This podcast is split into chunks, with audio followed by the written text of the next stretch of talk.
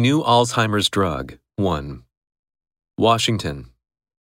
The first new drug against Alzheimer's disease in nearly two decades received a conditional and controversial green light from U.S. drug regulators on Monday.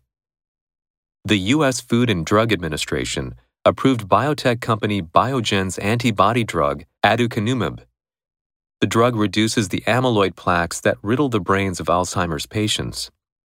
But the approval drew sharp criticism from experts who note that the company has not proved that it slows the debilitating cognitive decline in patients with the disease.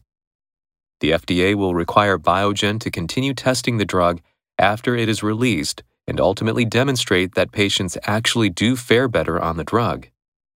In the meantime, the company said the drug will cost each patient $56,000 per year, but is likely to be covered by most insurers, including Medicare. Alzheimer's, a degenerative neurological disease, is responsible for roughly two thirds of the 50 million cases of dementia worldwide, according to the World Health Organization. Aducanumab, marketed as Aduhelm, is the first approved treatment to target the underlying disease process of Alzheimer's rather than just treat the symptoms.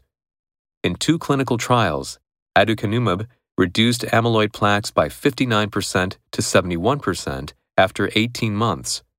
However, those studies were stopped early because they did not show that patients taking aducanumab were declining in brain function any slower than patients who were not taking it. Conditional. This offer is conditional on your being able to come to Japan. Green light. The manager gave them a green light to proceed with the project. Antibody. All employees got tested for antibodies. Riddle. The ceiling was riddled with cobwebs. Debilitating. Chronic diseases have a debilitating effect on the quality of life. Fare well. Did you fare well on the exam? Insurer. Which insurer do you recommend?